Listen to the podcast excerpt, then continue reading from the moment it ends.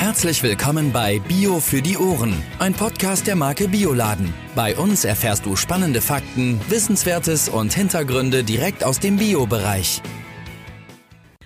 Ja, liebe Zuhörerinnen, liebe Zuhörer, herzlich willkommen bei Bio für die Ohren. Natürlich wieder mit Jan und Judith. Äh, wir finden, in der elften Folge ist es mal an der Zeit, uns wieder vorzustellen. Ja, mir gegenüber sitzt Jan. Hallo Jan. Moin Judith. Äh, Jan ist Leiter der Weiling Akademie ähm, ja, beim Unternehmen Weiling. Ich äh, arbeite im Marketing bei Weiling und bin dort zuständig für redaktionelle Texte und auch für die Naturkosmetik. In unserer heutigen Folge geht es um ätherische Öle und da entlang natürlich auch um das sensible Thema Gerüche. Vielleicht wusstet ihr, dass unsere Nase an die 30 Millionen Riechzellen enthält, die nahezu eine unendliche Vielzahl von Gerüchen und Aromen unterscheiden können. Diese Riechzellen erneuern sich alle vier bis sechs Wochen und das sogar das ganze Leben lang. Wir sprechen heute zu dem Thema mit Yvonne Bareis, die sich richtig, richtig gut mit der Gewinnung von ätherischen Ölen auskennt. Denn Yvonne, du bist nämlich im Kompetenzteam bei Primavera. Erstmal schön, dass du da bist online. Ja, hallo, ganz äh, guten Tag euch auch, Jan und Judith. Ich freue mich dabei zu sein. ja, schön. Ähm, in dem Zusammenhang die erste Frage äh, an dich. Ähm, was begeistert dich an deiner Aufgabe bei Primavera und was macht Primavera überhaupt? Also, was mich begeistert, ist dieser ständige Dazulernen eigentlich und weiterkommen und sich mit Dingen beschäftigen, die einen interessieren und sein Horizont eigentlich stetig auszubauen. Ich finde es total spannend, dass man verschiedene Aufgaben und Projekte bei uns bekommt und auch bei mir im Team. Wir machen ja ganz unterschiedliches und ich glaube, der Wandel und äh, das Spontane und immer wieder das Neue. Ich glaube, das entspricht so auch meinem Charakter, dass ich immer wieder neuen Input brauche oder andere Ideen, kreativ zu sein. Genau, Primavera ist ein mittelständisches Unternehmen. In, Im Allgäu sitzen wir und wir produzieren ätherische Öle, hauptsächlich in Bioqualität und Bio-Naturkosmetik. Ja, ich äh, freue mich ganz besonders, weil ich ja für das äh, Thema Naturkosmetik bei uns zuständig bin, äh, zumindest im Marketing. Und äh, ich würde doch den Zuhörern und Zuhörerinnen vielleicht mal ganz kurz erstmal meine Erfahrung hier mit eurem Unternehmen äh, beschreiben. Ja. Als ich nämlich bei Weilingen hier angefangen habe, fand ich Naturkosmetik natürlich total super und habe mich da gerne eingearbeitet und habe mich irgendwie auch ganz schnell so an die Salben und Cremes und so gewöhnen können. Nur bei euch, da war ich so ein bisschen skeptisch, das muss ich echt sagen, weil ich ähm, so mit den ganzen Düften, ich habe so in der Jugend ganz viele Freunde gehabt, die auch so Patchouli ge gerochen, nach Patchouli benutzt haben, ja, und habe dann so eine, ich glaube, das war so aus der Jugend heraus so eine Aversion dagegen gehabt. Und irgendwann, und das war das Lustige, dass ich mit meiner ja, Freundin und Einkäuferin hier Nele zusammenstand und habe gesagt, oh, ich weiß nicht, ob ich mich jemals an diese Düfte gewöhnen kann, ja. Und dann sagt sie, warten wir es ab. Und das war so lustig. Ja. ja. und heute, also wirklich, wir kommen ja später noch dazu. Ich benutze das gerne, äh, den Raumduft, den ein oder anderen. Und äh, ja, deswegen freue ich mich, dass ich da auch selber noch viel mehr heute erfahre über das Thema ätherische Öle. Ja, super. Ich freue mich auch. Und mit Patchouli hast du natürlich auch schon einen, ja, einen speziellen Einstieg damals gehabt. aber ja. nicht das einfachste Öl zum Beginnen. Aber genau, es ist ja schön, dass du die Kurve quasi bekommen hast. Yay, genau. Sehr gut. Was sind denn überhaupt ätherische Öle? Also ätherische Öle, das könnt ihr euch eher so als Essenz vorstellen oder so die, die Seele der Pflanze. Wenn man das mal unterscheidet, der Begriff Öl ist immer so ein bisschen, ja, ähm, irreführend, weil wenn ihr jetzt ein fettes Öl, wie zum Beispiel ein Olivenöl zu Hause habt und ihr gebt dann Tropfen von dem Öl auf ein Papier, dann habt ihr einen Fettfleck. Und bei ätherischen Ölen dann ist es eine Essenz, die verflüchtigt sich in den Raum, die steigt quasi auf und wir haben dann auch keinen Fettfleck mehr. Deswegen ähm, würde ich sagen, ätherische Öle sind von der Beschaffenheit schon mal ganz anders und sie wirken natürlich auch ganz anders. Ähm, es sind Vielstoffgemisch, also ätherische Öle sind ein Bestandteil einer Pflanze. Neben zum Beispiel Gerbstoffen oder Spurenelemente, Vitamine hat eine Pflanze auch ätherische Öle. Und selber sind ätherische Öle aber wieder Vielstoffgemische, die zu ja mehrere hundert Komponenten haben können, die dann auch die Richtung oder die Unterschiede im ätherischen Öl erklären. Also wieso wirkt das eine eigentlich so oder wieso riecht es so? Und ähm, darüber lässt sich das jetzt vielleicht kurz ähm, erklären. Mhm. Also du hattest jetzt gerade das ähm, Olivenöl ähm, angesprochen. Das ist doch dann im Prinzip ein, ein Basisöl, oder? Genau, das ist ein fettes Öl oder wir sagen auch ein Pflegeöl. Wir haben ja verschiedene Pflegeöle oder fette Öle bei uns auch im Angebot, wie jetzt zum Beispiel ein Mandelöl oder auch ein Jojobaöl. Und die unterscheiden sich einfach, dass es ähm, genau fette Öle sind, die dann ähm, verschiedene ungesättigte Fettsäuren enthalten und hier auch in der Anwendung Unterschiede machen. Mhm. Wenn ihr jetzt äh, eine Pflanze habt, aus der ihr gerne ätherische Öle gewinnen wollt, wie baut ihr die an? Mm, ja, also erstmal haben wir ja so, haben eine Einkäuferin und haben ganz viele Partnerprojekte, mit denen wir schon, sage ich mal, 90 Prozent unserer Rohstoffe sichern können. Das ist total toll für Primavera, weil wir mit unseren 15 Anbaupartnern ganz eng zusammenarbeiten. Und hier ist, glaube ich, auch ganz viele Qualität und Nachhaltigkeit drinne, weil wir mit diesen Anbaupartnern quasi ähm, bestimmte Produkte anbauen. Und wenn wir merken, ah, das reicht nicht, dann unterstützen wir die zum Beispiel Beispiel, dass wir da das Projekt fördern und der Anbau ausgeweitet wird oder eine zweite Distille dort an, hingesiedelt wird. Wenn wir jetzt ein neues Produkt in unserem Programm aufnehmen möchten, dann schauen wir halt, okay, worüber können wir das beziehen oder kann das vielleicht auch ein Anbaupartner von uns noch mit abdecken. Mhm. Dabei aber wichtig zu sagen, dass äh, der Anbau stets äh, bio ist, oder?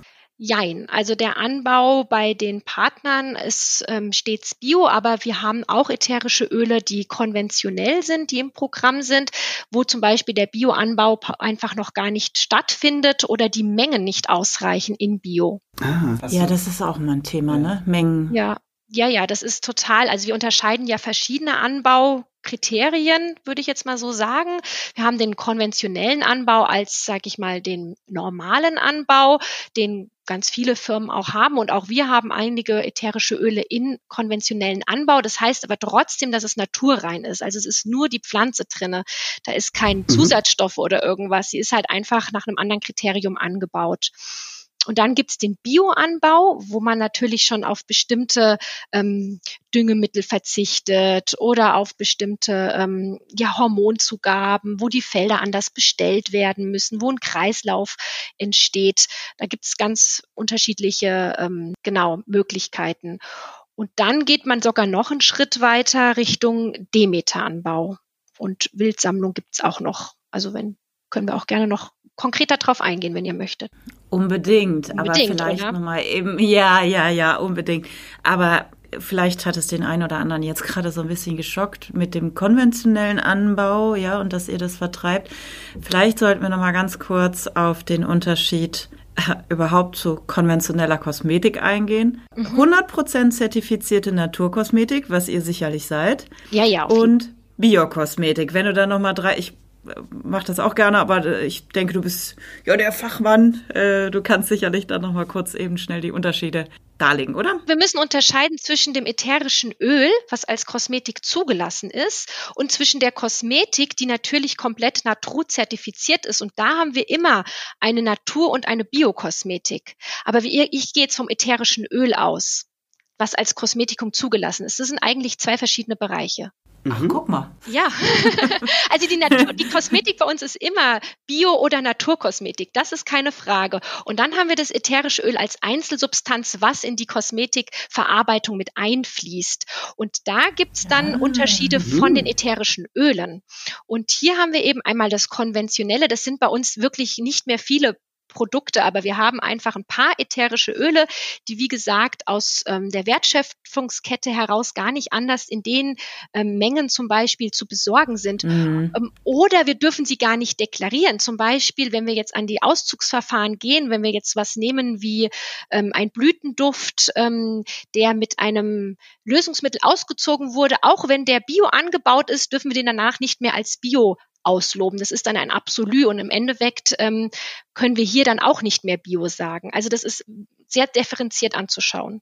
Wo baut man denn solche Pflanzen an? Werden die in Deutschland angebaut, in Europa oder werden die auch den äh, klimatischen Bedingungen zufolge angebaut? Ja, das ist total wichtig, was du sagst. Also es ist ganz wichtig, dass die Pflanze in ihrem natürlichen Gebiet wächst, sprich ähm, sie wird da angebaut, wo sie auch natürlich wächst, zum Beispiel Kajebut mhm. jetzt in Kambodscha ähm, oder die Myrte aus Anden, weil dort die Bodenbeschaffenheit natürlich anders ist. Da sind andere Mineralien in dem Boden drin. Das Klima ist dementsprechend so, wie es die Pflanze braucht.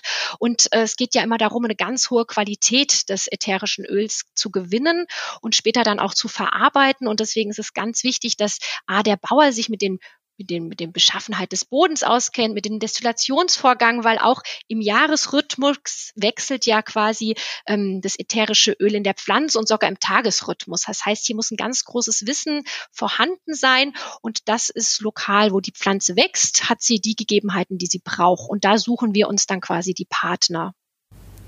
Ah ja, okay. Oder unterstützen die oder haben auch schon, also solange es Primavera gibt, gibt es quasi Partnerschaften, mit denen wir ich würde jetzt sagen, fast Tag eins zusammenarbeiten, weil man einfach früher auch gesehen hat, wo die Primavera gegründet wurde, dass es auf dem Markt gar keine ätherischen Öle in Bioqualität gibt. Und das ist schon immer der Anspruch von Primavera, hier sehr nah an der Natur zu sein und auch ähm, der Natur was zurückzugeben und ja, hier wirklich ähm, kein Raubbau oder sowas zu betreiben.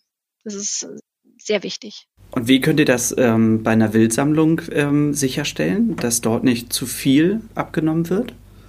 Genau, da haben, ist es auch ganz wichtig, dass es eine kontrollierte Wildsammlung ist. Also auch hier gibt es ja Unterschiede. Mhm. Und bei unseren Projekten ist zum Beispiel so, dass das dann einfach erfahrene Wildsammler sind, die nur so viel nehmen, wie das Gebiet quasi ähm, aushält oder ne? ja genau was halt äh, da wie, wie, wie man da rausnehmen kann aus der Natur, dass die Pflanze auch so mhm. geerntet wird, dass sie nicht verletzt wird und dass sie auch wieder Regenerationszeiten bekommen. Das ist natürlich für solche Sachen wie im Lavendel oder sowas natürlich spannend, weil die Wildsammlung dann nochmal ein ganz anderes Duftbouquet hat und auch nochmal andere Inhaltsstoffe.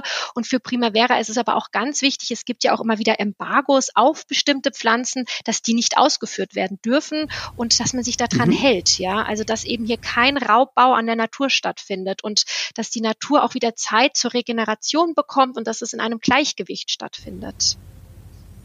Und kann man das denn so eigentlich auch ähm, planen, dass man sagt, äh, also bei, ich stelle mir das so ein bisschen vor, bei der Wildsammlung weiß man immer nicht ganz genau, wie viel tatsächlich rauskommt, wie viel man tatsächlich hat nach der Ernte? Oder kann man das eigentlich schon ziemlich spezifisch sagen?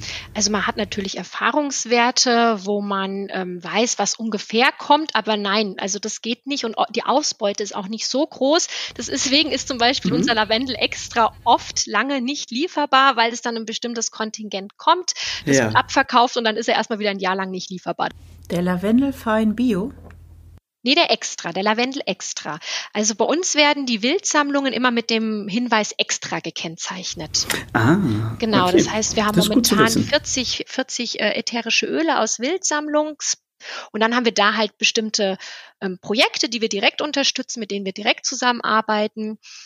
Und ähm, genau die eine Anwendungsform oder die eine Gewinnungsform, die wir jetzt noch nicht genannt hatten oder nicht richtig war, Demeter, vielleicht ist das noch interessant zu hören, dass ja. es hier sich um ein internationales Siegel handelt und ähm, auch ähm, das, da ist der Anbau nochmal richtig, ähm, ja, da geht man richtig auf die Natur mit ein, sage ich mal. Das ist ja so von Rudolf Steiner ein bisschen geprägt mit der anthroposophischen Sichtweise, wo wirklich Düngemittel selbst hergestellt werden, wo ein biologisch dynamischer Anbau stattfindet, wo die ganze Erde als Organismus gesehen wird und die Gestirne mit einbezogen werden. Und das ist eigentlich eine der strengsten und höchsten Siegel. Und das ist auch was, was international anerkannt ist. Und auch unser Bio, also unser Natru ist ja auch kein eigenes Bio-Siegel, weil hier muss man auch unterscheiden. Mhm. Da gibt's Firmen, die haben eigene Bio-Siegel. Da hat man dann so und so viel Prozent Bio-Anteil drinne. Und ähm, da unterliegen wir auch ganz strengen Kriterien. Nein, also hier gibt's ja auch Natru-Siegel und die die alle unsere ätherischen Öle sind danach gekennzeichnet und haben einen ganz hohen Standard. Ja, steht ja auch ähm, dick hinten drauf. genau. Habt ihr es zur Hand? Guckt ihr gleich nach. Ja, ja äh, genau. Das ist jetzt mein Stichwort. Wir sprechen uns hier nämlich nie ab. also ja, natürlich haben wir ähm, auch für uns, damit wir das noch ein bisschen besser äh, ja, erläutern können, einige Dinge hier. Äh, ich würde jetzt anhand dessen an zu den Gewinnungsarten mal kommen, wie ihr denn aus den Pflanzen, die da eben gesammelt oder angebaut worden sind, dann am Ende des Tages das ätherische Öl gewonnen wird. Und ich würde vielleicht mal mit der Orange anfangen. Was, Yvonne, ich habe das Orange Bio, hier fünf Milliliter sind das. Ach, der Jan trinkt auch gerade Orange und sagt, naja, super. Jan, ich hoffe, du kannst jetzt überhaupt noch was riechen. Was machen wir jetzt am besten damit? Also machen wir das auf ein Blatt Papier oder auf die Haut ja wohl nicht, ne? Ja, das haben wir vorhin bei den fetten Ölen nicht gesagt. Doch, sehr gerne können wir die Orange, wenn wir sie in ein Biopflegeöl einbringen, auf der Haut anwenden. Und das ist wunderbar bei der Orange. Und wenn du das Fläschchen dir von hinten anschaust, da stehen drauf so ja. und so viel Tropfen in 50 Milliliter Biopflegeöl. Ähm, du kannst es vielleicht kurz ja. vorlesen. Ich habe die Orange jetzt hier gerade nicht stehen. Da stehen drauf. Macht nichts. Wie viele Tropfen stehen Maximal drauf? 20 genau. Tropfen genau. in 50 Milliliter Prima, natürlich genau. Primavera Mandelöl ne? Bio. Ja, ja, ja, ja. Also ich meine, wer daheim ein schönes Bioöl hat, darf das natürlich auch verwenden. Das ist ja toll, wenn man ins Tun kommt und da jetzt auch wirklich aktiv wird. Das wären maximal 20 Tropfen und 50 Milliliter. Das riecht wahrscheinlich schon viel zu stark. Deswegen würde ich immer mit einer niedrigeren Dosierung beginnen, vielleicht mit fünf oder mit acht oder zehn Tropfen und mich ranschnuppern. Was mag ich eigentlich? Wie fühlt sich's für mich gut an? Und dann kann ich die Orange zum Beispiel aufbringen abends auf dem Brustbereich oder oder auch eine Fußmassage und die Orange ist total entspannend und entkrampfend und beruhigt uns. Also das ist so ein Öl abends zum Runterkommen, obwohl es eine fruchtige Note ist. Und ähm, wir eigentlich ein Zitrusöl haben, ist es ein, ein entspannendes Zitrusöl. Oh, das riecht toll. Ich jetzt mal so sagen. Ja, also es ist ganz toll. Oder du kannst es in die Duftlampe mm. geben. Du kannst damit auch deine Raumluft reinigen. Ja, es enthält ganz viele oh, Limonen, ja. Monoterpene, die auch ähm, hier ganz gut keimreduzierend in der Raumluft wirken. Deswegen kannst du eine Orange oder auch eine Zitrone ideal in der Raumbeduftung verwenden. Also in deine Duftlampe oder in deinen Vernebler reingeben. Also wahnsinnig viele Möglichkeiten. Du kannst ja auch ein Bad machen mit verschiedensten ätherischen Ölen und hier dann einen Emulgator dazu nehmen. Ätherische Öle sind nur fettlöslich und nicht wasserlöslich. Das heißt, wenn du heute Abend ein Lavendel-Orangenbad nehmen möchtest, dann tust du das ein bisschen Sahne oder Salz rein und lässt den Tag ausklingen. Sahne. Hast du Sahne ja, gesagt? Genau, Sahne, in Sahne. Das du brauchst einen Emulgator oder einen Lösungsvermittler und hier kannst du entweder Sahne nehmen oder wenn man vegan ist, kann man auch Hafermilch verwenden oder einfach Meersalz und das quasi einträumen und dann in das Badewasser dazugeben vor, am besten vorher zusammenmischen. Oh, ein tolles Weihnachtsgeschenk. Ja, super, super. gut, ja, zu machen und, dann schön und verschenken. Und wenn du da jetzt noch ein bisschen Sanddorn Fruchtfleischöl reingibst, das so gelb, so orange ist, dann hast du natürlich noch einen mega Farbeffekt. Was bei den Zitrusölen, und da komme ich jetzt gleich auf die Gewinnung, ähm, beachtet werden sollen, die sollen auf jeden Fall nicht als einzelätherisches Öl ins Badewasser gegeben werden, weil durch den hohen Limonengehalt einfach Hautreizungen da ähm, entstehen können. Da mm. musst du immer in eine mhm. Mischung gehen und mit Lavendel zum Beispiel oder mit Vanille oder mit Benzol, wo man einfach etwas hat, was es abrundet. Wenn man es so, im Badewasser. Wir mal langsam an. Ja. Also ähm, die Kaltpressung, das war Orange. eigentlich die Frage, gell? Wie es genau, genau. Also das, äh, die Zitrusöle jetzt eben, wo Orange oder Zitrone oder Bergamott drunter fallen, da haben wir eine Kaltpressung. Sprich, ähm, wir haben meistens die Saftproduktion und als Nebenprodukt die Schale. Und wenn ihr euch so eine Orange, eine Mandarine vorstellt und die schält, dann spritzen oft schon so kleine Spritzer raus, weil da sind mhm. ja die mhm. Öldrüsen quasi auf den Schalen und da ist das ätherische Öl drinne und das wird dann durch so eine Presse einfach raus ähm, gepresst, dann später zentrifugiert und dann hat man das ätherische Öl gewonnen. Also ich äh, bin total begeistert von der Orange. Wir haben äh, jetzt ja. gerade äh, bei uns in den, im, in den Bioläden die Zitrusfrüchte von Biosybaris. Ich weiß nicht, ob du den Hersteller auch kennst. Mhm. Und äh, das riecht genauso. Ich habe gestern ein paar Orangen aufgemacht und äh, ja, es ist ja. wirklich toll. Ja, also ich liebe es auch und das ist echt, das ist auch gut für, ja, für Erkältungsprävention oder wenn du sagst, du magst ja einfach eine schöne Einreibung machen. Also die Orange hat ganz, äh, erinnert uns auch so ein bisschen an Weihnachten. Das Witzige ist ja auch, dass jeder mit einem Duft Duft was verbindet, weil die Düfte ja zusammen mit Emotionen und mit Erinnerungen im limbischen System abgespeichert werden. Das heißt, wenn du jetzt an Orange riechst, dann erzählst du was und wenn Jan jetzt an Orange riecht, dann hat er sofort ein anderes Erlebnis damit, was er hat und was er abrufen kann und was ihn auch in so eine äh, Situation wieder reinbringt. Das ist ja mit Düften ganz toll. Ja. Ja, definitiv. Ich muss da direkt äh, dran denken, wenn ich irgendwie Orangensaft selber presse oder sowas und dass äh, der Geruch noch an den Händen ist.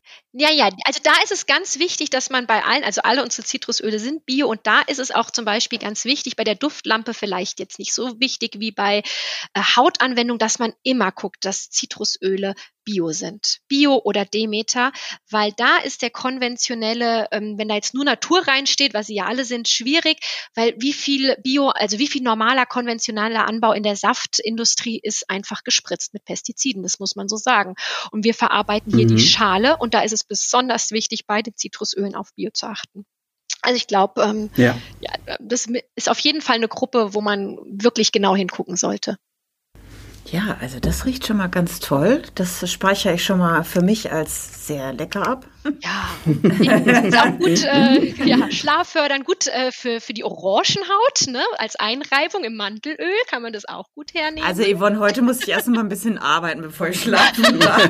Aber, mm, okay, ich würde gerne, ach, ich mag ja Lavendel, ne? Ich habe jetzt hier noch Lavendelfein. Ja, Bio, aber du hast im Vorhinein äh, schon mal so angedeutet, eben als wir uns kurz unterhalten haben. Da gibt es so viel zu erzählen. Ja, Schieß ja, mal ich, los. Also ich, Lavendel. Ich, ja, ich, ich versuche mich trotzdem, trotzdem kurz zu halten. Du willst wahrscheinlich auch hier ähm, dann noch das Gewinnungsverfahren hören.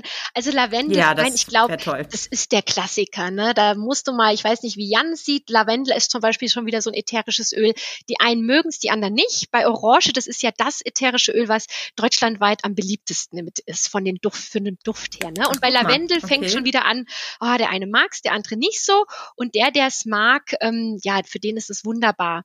Was beim Lavendel wichtig ist, dass wir einmal auf den botanischen Namen achten. Hier muss es wirklich Lavandula angustifolia sein, damit wir diese hohen Lynalylacetatgehalt, also diesen Entkrampfen, diese Monoterp also diese Monoterpenester enthalten und ganz viele Monoterpenole. Und das ist beim Lavendel was Besonderes, dass er hier nämlich entkrampfend und ausgleichend beruhigend und entspannend auf der psychischen Komponente wirkt. Sehr, wir sind schon wieder beim Schlaf, Judith, auch wenn du noch wach bist, sehr schlaffördernd ja. und äh, runterbringend und den Parasympathikus anregend und einfach, ähm, ja, auch einfach das, die, unser Vegetativum entspannen lässt.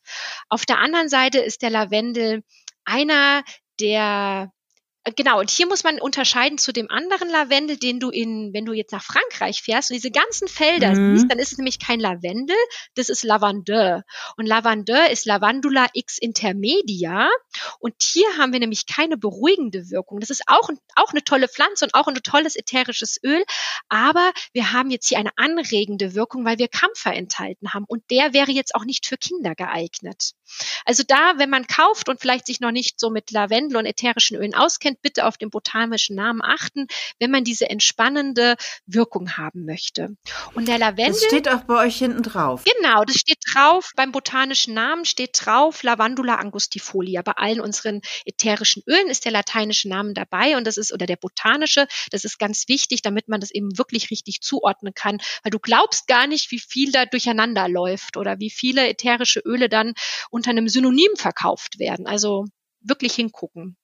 Und beim Lavendel ist zum Beispiel auch eines der ätherischen Öle, was man pur auftragen darf. Also punktuell. Ja, steht ja. Ich dachte ja. eben. Genau, wir haben Komm, drei ja, im Sortiment, ja, wo, die, wo, die so sicherheitsbewertet sind, weil unsere ätherischen Öle sind sicherheitsbewertet mit den Angaben, die ihr hinten drauf seht, dass ihr einfach wisst, okay, das hat jemand bei uns geprüft, damit gibt's keine unerwarteten ähm, Sachen zu erwarten und das ist eben auch punktuell pur. Und weißt du, wann das ganz toll ist in der Küche, wenn du dich zum Beispiel schneidest, darfst du hier einen Tropfen von draufgehen und das ist Ach, total bitte. abgefahren. Oder wenn du dich an der Herdplatte verbrennst, das ist total epithelisierend. Also deine Hautschichten werden angeregt, sich neu zu bilden und du hast hier eine super gute Wundversorgung. Also da echt mal dran denken, ausprobieren. Sowas muss man mal probiert haben.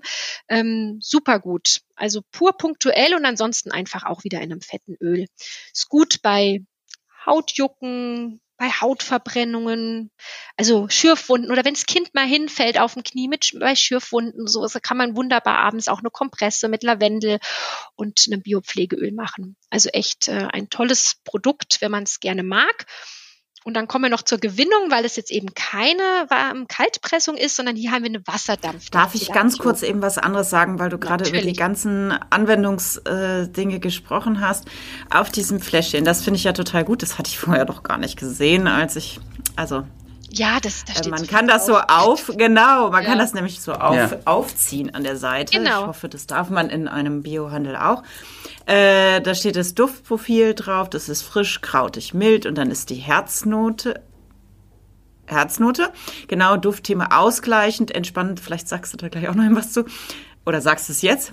Zu, den, Herznote? zu der Herznote. Also ja, wir unterteilen mhm. ja ätherische Öle. Das kommt so ein bisschen aus der Parfümerie in Kopf, Herz und Basisnoten. Und das sagt dann immer was über die Wirkweise des ätherischen Öls quasi schon so aus. Und ich kann mich so ein bisschen mhm. daran orientieren. Bei einer Herznote habe ich jetzt eben eher etwas Entspannenderes. Meistens sind das krautige Geschichten. Bei einer Kopfnote habe ich was Klärendes, was Frisches wie eine Zitrone. Oder bei Basisnoten habe ich oft sowas wie Vetiver oder etwas, was halt viele Sesquiterpene auch von den Inhaltsstoffen eher was ähm, Dämpfendes, sage ich mal, eine Zeder, was Erdendes ähm, enthält. Genau, wenn man das jetzt mal so ganz grob anreißen möchte. Nochmal ganz kurz weiter, dann steht hier weiter, äh, was es nämlich macht. Duftthema ist ausgleichend, entspannend, Hausapotheke, wie du es gerade schon gesagt hast, Erste Hilfe. Also man kann sich selber auf diesen ätherischen Ölfläschchen nochmal kurz darüber informieren. Ihr habt natürlich auch ganz tolles Material dazu, aber sollte man sich mal zwischendurch und zu Hause nicht sicher sein, finde Unbedingt. Cool. Also, also wir haben, mhm. ja, also das ist auch so ein Qualitätsmerkmal, dass man da so viel drauf erkennt auf dem Etikett, ne, dass das wirklich, dass die Chargennummer drauf sind, dass wir zurückverfolgen können, wo kommt jetzt dieses äh, ätherische Öl her. Das steht ja auch unten drauf, dass wir wissen, okay, der Bauer und da ist es verarbeitet worden, da ist es abgefüllt worden, da ist das Rückstellmuster dazu, dann der botanische Name und also diese ganzen Dinge, die da auf dem Etikett stehen, die sagen auch was über die Qualität und über die, ähm, ja, ähm, wie, wie das Unternehmen damit umgeht und wie transparent man auch ist, ja. Ich glaube, so Verbraucher können ja mit Orange und Lavendel kann ja jeder irgendwie was anfangen. Ne? Mhm. Also ich glaube, das kann jemand auch bestimmen. Also heißt äh, unsere Das ist erkennen, meinst du, ne? Ja, ja. also ich glaube schon. Ja, es ist nicht so einfach. Also das ist schon witzig, wenn man das im Seminar durchgibt, jetzt auf dem Duftstreifen, die Orange, dann kommt alles. Es kommt von Mandarine über Bergamott, Zitrone. Du musst das mal ausprobieren. Wirklich alleine, Jan macht irgendwo was drauf und er lässt dich dran riechen. Mit Augen zu, man muss das wirklich trainieren.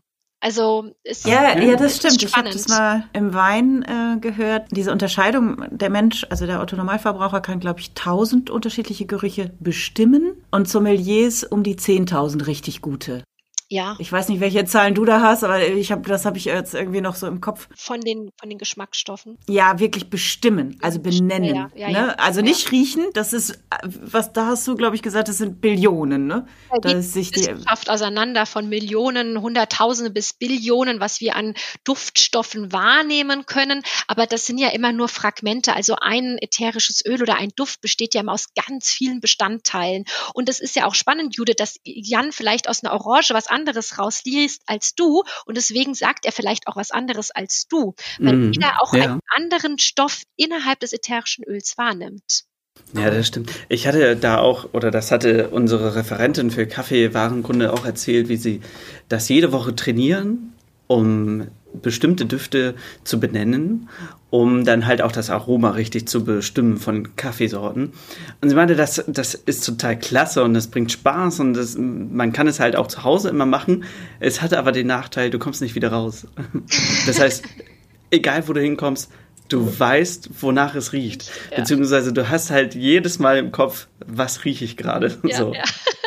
Das ist so ein bisschen die Kehrseite der Medaille. Oh Gott, das muss doch auch für dich total anstrengend sein, Ivan, oder? Dieses also es, ständige, es, es, das, ach, das riecht also, danach, das riecht dann. Jein, jein. Also erstmal haben wir ja so einen äh, Mechanismus in uns, dass wir nach einer bestimmten Zeit bestimmte Stoffe ja gar nicht mehr wahrnehmen. Ne? Nach so 20 Minuten schaltet das Gehirn ab.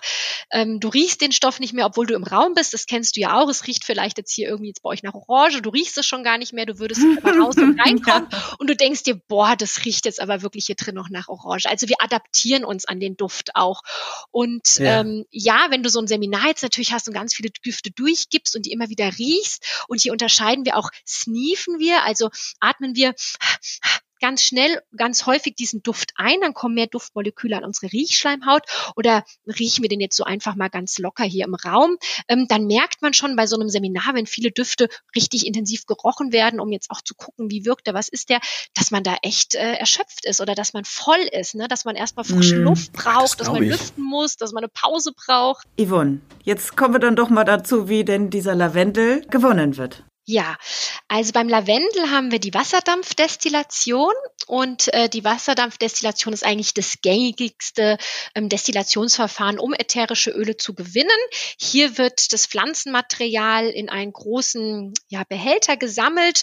Ich beschreibe das jetzt mal so ein bisschen, dass man sich vorstellen kann, sehr, ja, sehr einfach sozusagen. Von unten wird äh, Wasserdampf, heißer Wasserdampf, also eine heiße Quelle quasi oder Feuer oder irgendwas erwärmt halt von unten und der heiße Wasserdampf wird durch dieses Pflanzenmaterial durchge ja, durchgebracht oder mit hoch, dass es aufsteigen kann.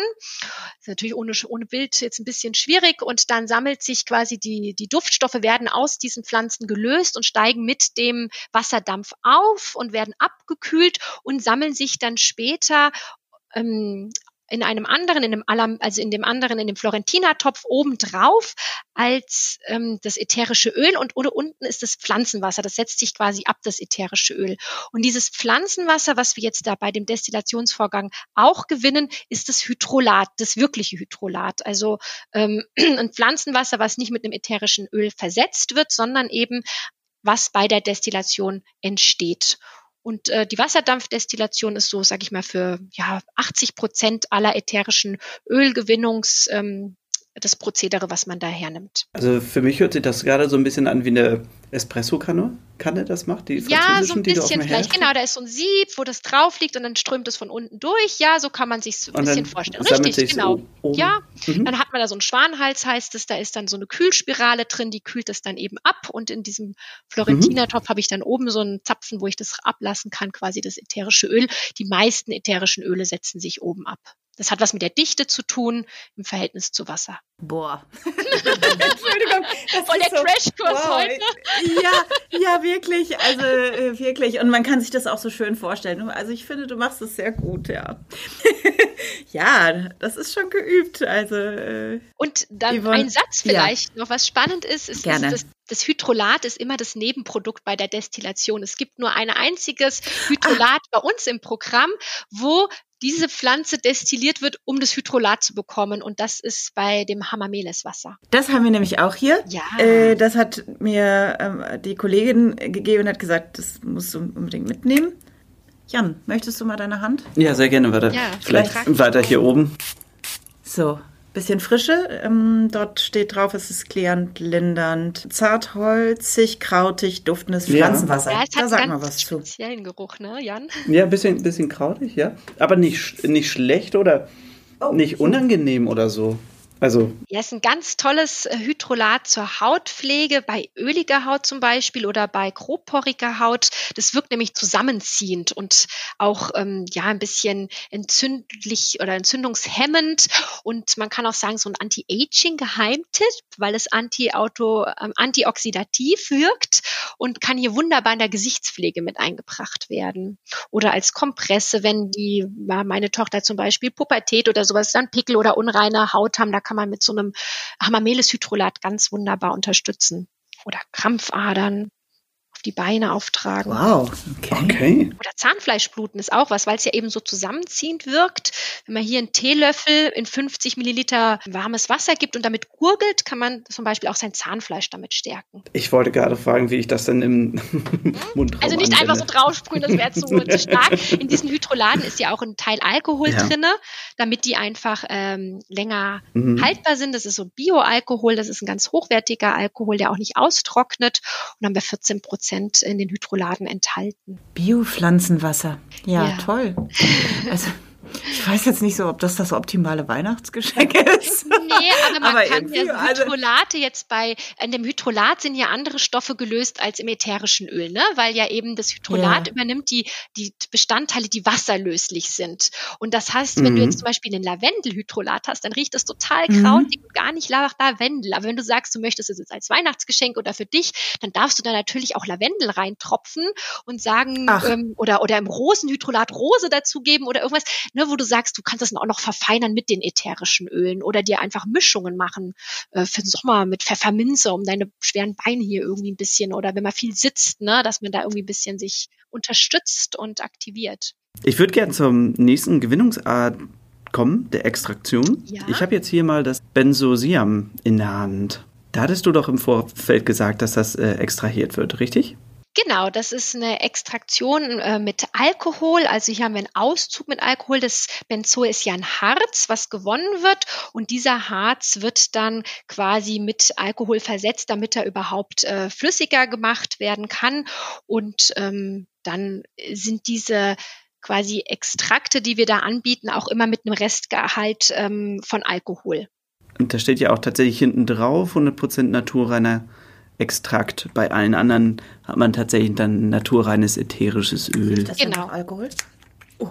Ja, das kann in der ersten, also am Anfang kurz nach Alkohol riechen. Deswegen, also in so einer Mischung nimmt man das nicht mehr wahr. Am besten gibt man das raus, dann verflüchtigt sich ja auch der Alkohol. So ähm, hm. Baumharze sind ja auch eher Düfte, die hm. sich langsamer entfalten, wo wir einfach ähm, aber ein ganz schönes Duftbouquet haben, wie empfindet ihr es? Weil er riecht ja sehr, sehr einhüllend, sehr wärmend. Wir haben ja auch. du, das mit dem Alkohol ist so festgedreht, da musste der Jan jetzt dran. Äh, das habe ich so nee, Das ist die Kindersicherung vom Deckel. Das ist die Kindersicherung vom Deckel. Wir haben ja alle ätherischen Öle haben bei uns diese Kindersicherung. Hm. Das heißt, du musst richtig runterdrücken und das drehen, dass es aufknackst. Das riecht nach nach, Nach einem Dessert. Dessert. Ja, ja, ja sehr gut. Das ist auch toll, wenn man mhm. Düfte einfach erstmal beschreibt, was, was nehme ich wahr, wie, wie sehe ich jetzt diesen Duft? Dessert, ja. Na, äh, nach Rum riecht das auch, ne? Ja. Nach was? Nach? Nach Rum. Nach Rum. Mhm. Oder? Ja, das, ja, das riecht so ein bisschen wie unsere Herrencreme hier im ja. Riecht die Herrencreme, ja. Das Benzol ist auch so leicht zähflüssig. Vielleicht seht ihr das auch an der Konsistenz. Deswegen ist es jetzt nicht ideal, das in so eine normale Duftlampe reinzugeben, weil das hier einfach verkleben kann. Das ist wunderbar, zum Beispiel in Hautanwendungen. Also das, das Benzol hat ganz viele aromatische Ester, die total psychisch entspannen und bei Distress total gut tun. Also die regen, das regt auch die Endorphinausschüttung an. Also Ach, das verteile ich erstmal. Ja, gib mal rum. also ja, hier habe ich wirklich ein ätherisches Öl, was ich, was, was mir so gut tut, was auch in der für Kleinkinder schon geeignet ist, ne, wenn die jetzt, ähm, also in der höheren Verdünnung dann natürlich, da muss man sich immer drauf halten. Also da zum Beispiel, wenn man auf die Homepage geht, da stehen auch die ganzen Verdünnungen für Kinder, für Säuglinge oder für Babys eben. Ähm, da bitte unbedingt äh, anders verdünnen als bei Erwachsenen. Was wir jetzt erzählen, ist immer die Erwachsenendosierung.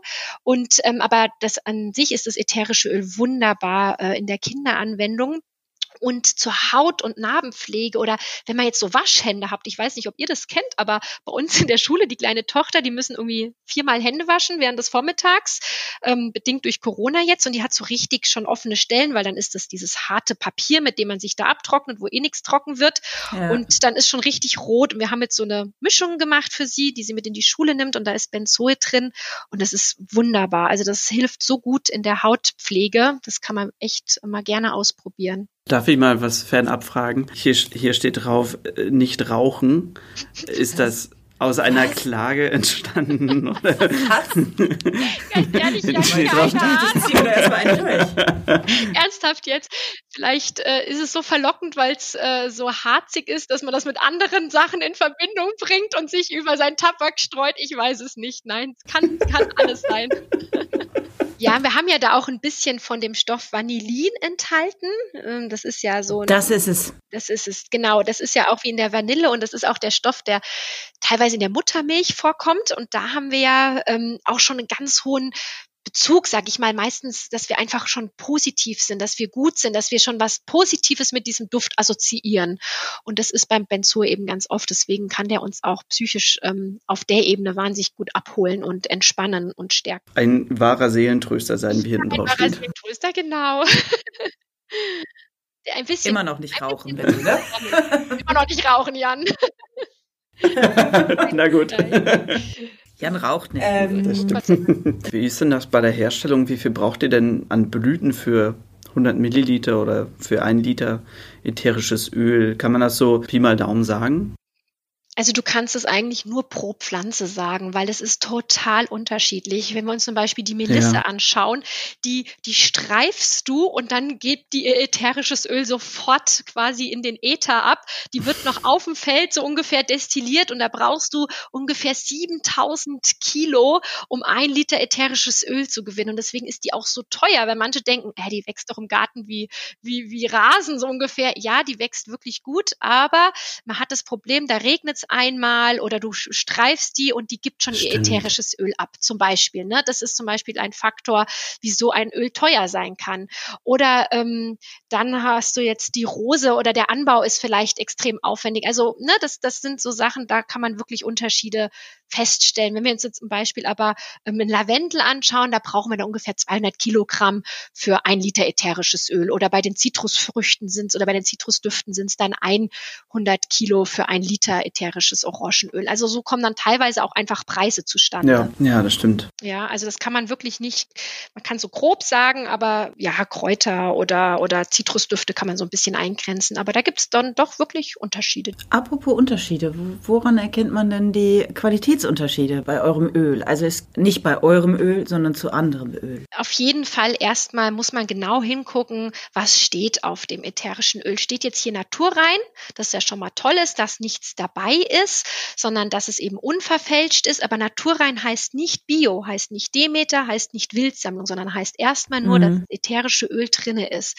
Und das ist bei vielen Herstellern steht einfach naturrein drauf. Unsere sind auch alle naturrein und haben dann noch ihr ihr Siegel sozusagen.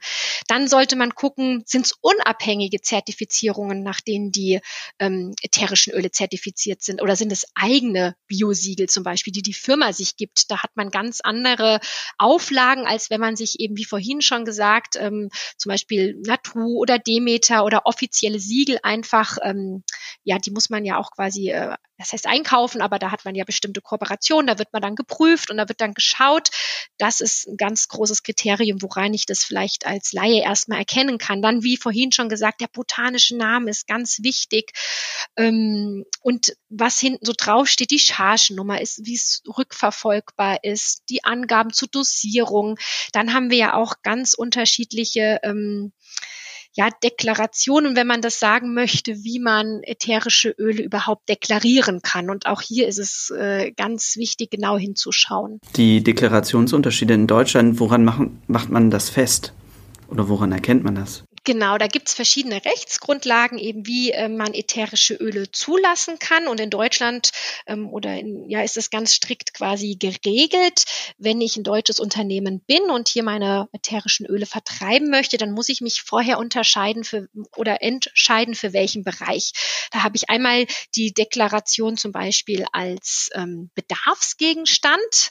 Dann hat ihr sowas, da äh, habt ihr vielleicht eine Mischung jetzt gerade bei euch, wo ihr dann draufsteht, ähm, jetzt Lebenslust oder irgendwas als ätherisches Öl, als 5 Milliliter Fläschchen. Das ist ein Bedarfsgegenstand. Da habe ich dann hinten auch bestimmte Warnhinweise drauf, weil das der Gesetzgeber mhm. vorschreibt, dass ein Bedarfsgegenstand so deklariert sein muss.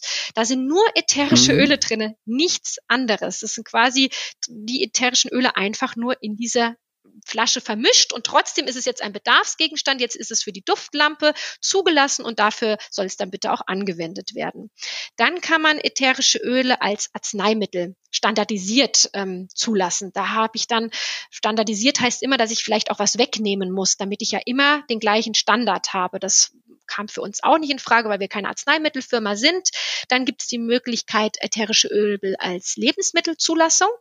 Dann kann ich sie innerlich mhm. einnehmen, zum Beispiel auch fürs Kochen, für Getränke beduften ähm, oder für ja innerliche Anwendungen, wo wir dann auch vielleicht schon in den therapeutischen Bereich mitgehen. Oder eben als Kosmetikum. Weil wenn ich jetzt ein Lebensmittel habe, darf ich das nicht mehr auf der Haut auftragen. Dann darf ich es nur noch essen. Und für uns ist es mhm. aber ganz wichtig, dass wir ätherische Öle auf der Haut in Biopflegeölen auftragen dürfen, weil wir eben ganz viel im Pflegebereich unterwegs sind und auch in Kliniken und bei der Anwendung.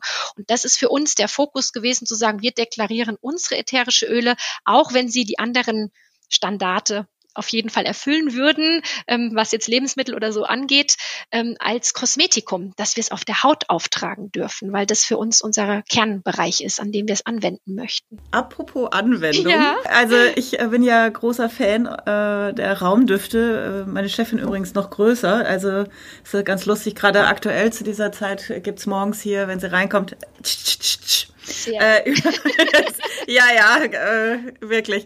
Ähm, und dann haben wir auch noch so eine Lampe bei uns im Büro, das ist ja ganz nett. Also ich bin aber auf jeden Fall absoluter Fan von diesem Lebenslust. Ja. Und äh, habe gedacht, ich könnte. Jan, möchtest du übrigens mal riechen? Warte, wir, wir machen, machen das mal immer ganz kurz. So, und dieses Lebenslust, ich wollte das so gerne als ja, Körperöl also, haben. Ja, als Körperöl haben. Ja, ich hatte am liebsten, am liebsten hätte ich es als Duft, aber da bleibt es natürlich als Raumspray nicht, darf, darf man das ja nicht auf die Haut sprühen. Steht zumindest ein dickes Feuerzeichen und so ein Rufzeichen hinten drauf. Du bist jetzt beim Raumspray, ne? Und nicht bei der Duftmischung, nicht bei den 5 Millilitern. Ja, genau. So, ich wusste noch nicht, dass es ein 5 ah, Milliliter. Okay, das ist, das, mhm, okay. So, und jetzt kommen wir nämlich zum Punkt. Dann habe ich also, weil ich ja nicht wusste, dass es das gibt, das Lebenslust, habe ich mir das Mandelöl gekauft und dachte, Mist, das kannst du jetzt nicht miteinander mischen. Und dann hat hier meine Kollegin äh, im Laden gesagt, ach komm, da kannst du mal drei Tropfen, kannst du da mal reinmachen. das habe ich gemacht ja. und meine ja, und dann, also, äh, das, das benutze ich jetzt und ähm, leider verfliegt das immer so. Also, was muss ich tun, damit das Mandelöl oder kann ich vielleicht auch jedes andere Öl von euch benutzen? Ja, also das Mandelöl eignet sich halt gut, weil es wenig Eigengeruch hat. Ne? Das, die unter ah, ja, die Öle ja. unterscheiden sich natürlich auch wieder in ihren Eigenschaften und wie man was nehmen kann. Aber ich finde, das Mandelöl ist ein ganz tolles hautpflegendes Öl, hat einen geringen Eigengeruch, ideal zum Mischen von äh, Mischungen, das mal vorneweg. Wenn du dir das jetzt selber mischen wollen würdest, wäre es natürlich äh, so, so wäre es richtig, wenn du dir jetzt die Einzel, einzelnen ätherischen Öle besorgen würdest und die da reinbringst. Also da ist ja Hauptbestandteil oh. zum Beispiel Grapefruit, Spearmint oder Limette drinne und dann würdest du dir eine eigene Mischung machen mit diesen einzelnen ätherischen Ölen in deinem Mandelöl. Gibt es noch was anderes? Wir hatten eben schon über Lavendelöl fein mit dem Mandelöl äh, gesprochen, dass man das auch mischen kann. Übrigens, nebenbei bemerkt, Zirbelwald, ja. ne? falls jemand mal nicht nach draußen kommt. Ja, momentan für alle, die in Quarantäne sind, unbedingt Waldbaden zu Hause. Also ist ja immer noch oh, ein ganz großes Das riecht gut. Ich gehe ja gern wandern, du eigentlich auch, Jan? Mm. Oh, habe ich gerade neue Wanderschuhe gekauft, aber das ist ein anderes Thema. Ja, aber das riecht wirklich so, ne? Das riecht so, als wenn man durch so einen Nadelwald geht. Für mich ne? ist aber auch das wieder äh, weihnachtlich schlechthin oder winterlich. Ehrlich? Ja, Winter. Mhm. Stimmt. Ja, mich, mich, erinnert das tatsächlich, ja. Was geht da denn mit hier? Ja, also das, das Zirbelkiefer ist ja, ja, da gibt es ja diese ganzen Wälder in, in den Alpenregionen von diesen Zirbenwäldern. Und das ist ja auch ganz spannend. Also was schon mal bemerkenswert ist bei der Zirbel ist, dass sie fünf Nadeln hat. Ich weiß gar nicht, ob das euch mal aufgefallen ist. Normal haben Kiefern immer diese zwei Nadeln, die unten dann so zusammen sind. Und bei der Zirbel sind es eben diese fünf Nadeln. Das ist schon mal ganz besonders. Entschuldige, ich weiß weder das eine noch das andere. Was? Du wirst doch ja, ich hast mal so eine Kiefer vom Boden, so eine Nadel aufgehoben als Kind und dann dreist du die doch auseinander und unten sind die doch zusammen mit so einem, ich weiß nicht, wie das botanisch heißt, ne, wo die dann halt, wo die da rausgehen. Ja. Und dann ist es doch normal, dass immer zwei Nadeln aneinander hängen. Jan, schneiden wir das raus? Das ist ja peinlich. Das Oder liebe Botaniker, meldet euch bei uns. Ja, genau. wir, nehmen Einzel wir nehmen gerne Einzelstunden. Also auf jeden Fall hat die Zirbe diese fünf Nadeln und das ist ein großes Merkmal im Vergleich zu den normalen Kiefernarten, die immer zwei Nadeln haben. Daran erkennt man schon mal eine Zirbelkiefer. Und dieses Zirbenholz ist total äh, weit schon untersucht worden. Da gibt's ja richtige äh, Institute, zum Beispiel in Österreich dieses, äh, ich glaube, Human Research Institute, wie das heißt, für Gesundheitstechnologie. Und ähm, die haben zum Beispiel herausgefunden, dass das Holz der Zirbelkiefer Auswirkungen auf den Schlaf und auf den Organismus hat, nämlich so hingehend, dass wir bis zu 3500 Herzschläge ähm, pro Nacht quasi sparen und das Herz entlastet wird und unsere Tiefschlafphase verlängert wird, was natürlich mental und körperlich Ach, super ist.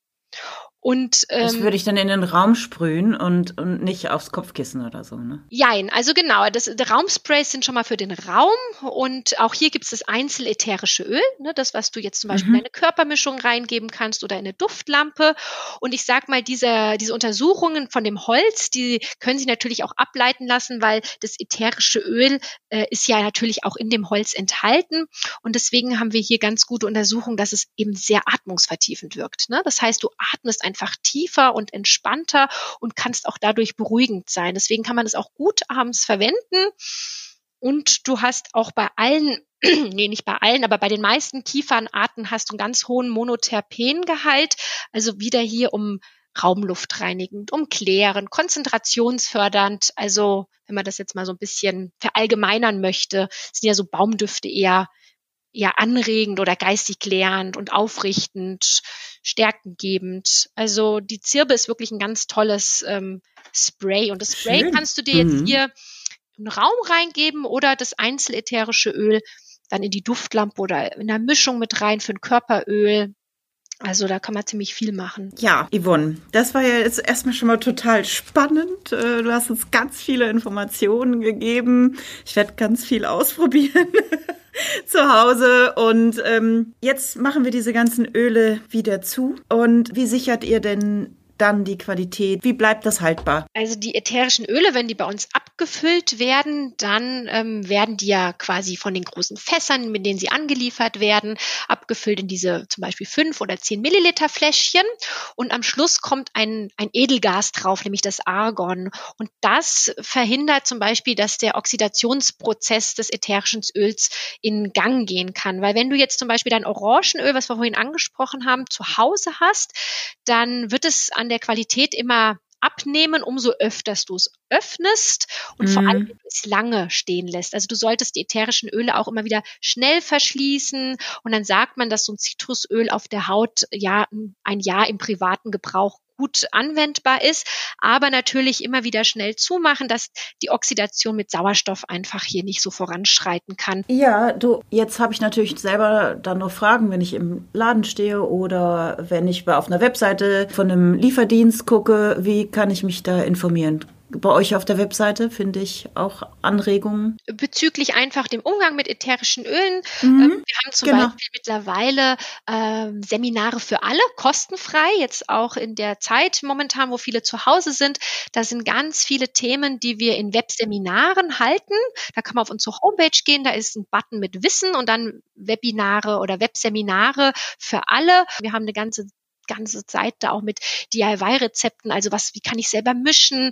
Wie kann ich mir selber Mischungen machen? In, egal ob es jetzt Bäder sind, Wickel sind oder ähm, einfach Rasur, Rasierwasser oder Haarshampoo. Also ganz breit gefächert. Einfach gucken, durchstöbern, cool. ausprobieren. Unbedingt ausprobieren. Das macht so viel Spaß und nicht so viel Angst haben. Super cool. Ja. Du, ähm, wir kommen jetzt. Äh, ich, wir müssen aufgrund der Zeit mal zum Ende kommen, aber wir haben natürlich aber doch unsere zwei persönlichen Fragen, die Jan gerne an dich stellt. Ja. Ganz genau. Und da muss ich jetzt wirklich gucken, weil ich habe mir einige aufgeschrieben und okay. muss mich jetzt äh, leider entscheiden. Ich würde aber gerne mal ähm, damit anfangen und dich nach deinem Lieblingsbiotrend fragen ähm, über den du auch ganz gerne mit Freunden sprichst. Yvonne, was ist denn dein Lieblingsbiotrend, der dich zurzeit umtreibt und mit dem du vielleicht auch deine Freunde begeisterst?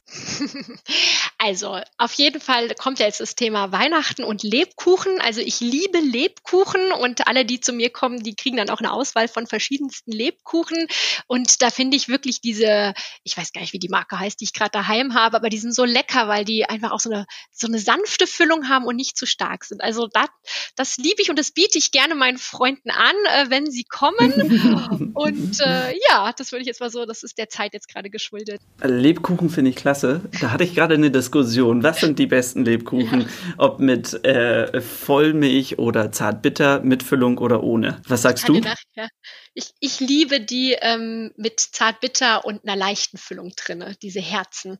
Ja. Das sind die allerbesten. Sehe ich genauso. Ganz genau.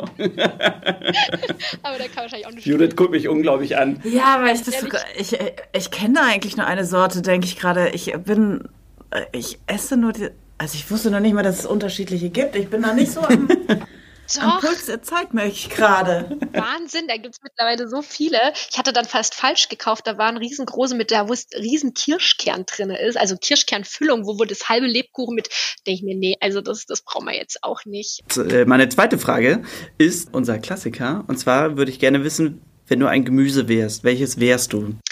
Wenn ich ein Gemüse wäre, welches wäre ich? Vielleicht eine Karotte, weil die mit dem orangenen Farbe glücklich und fröhlich macht, weil sie schnell aus dem Boden rauskommt und irgendwas erreichen möchte und in die, ja, so nach oben strebt. Ich glaube, ich würde sagen, ein, ein Erdgemüse, um mich trotzdem zu verwurzeln nach unten. Vielleicht tut mir das gut. Das wäre jetzt, würde, ist mir jetzt spontan in wow, mein, in mein Gesicht oder in mein, in meinen Kopf gekommen, aber wahrscheinlich, wenn man das oh, später das, analysiert, das ist eine Karotte, ich weiß es nicht, aber war jetzt der spontane erste. Äh, Das hört sich echt super an, weil mit Karotten kannst du ja auch alles machen, kannst du auch vielfältig kochen, kannst Schon, du ja. süß essen, kannst du aber auch nicht Vor süß allen Dingen essen. sind die noch knackig, du. Ah, sehr gut. Und zu jeder Jahreszeit genießbar so ungefähr.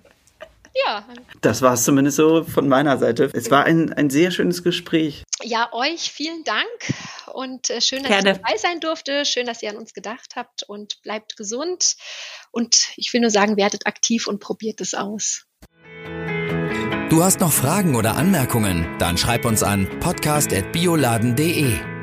Bio für die Ohren wurde dir präsentiert von Bioladen, eine Marke des Bio-Großhandels Weiling, Biopionier seit 1975. Dir hat gefallen, was du gehört hast? Dann sei bei unserer nächsten Folge Bio für die Ohren wieder dabei. Infos zum Podcast findest du auf bioladen.de.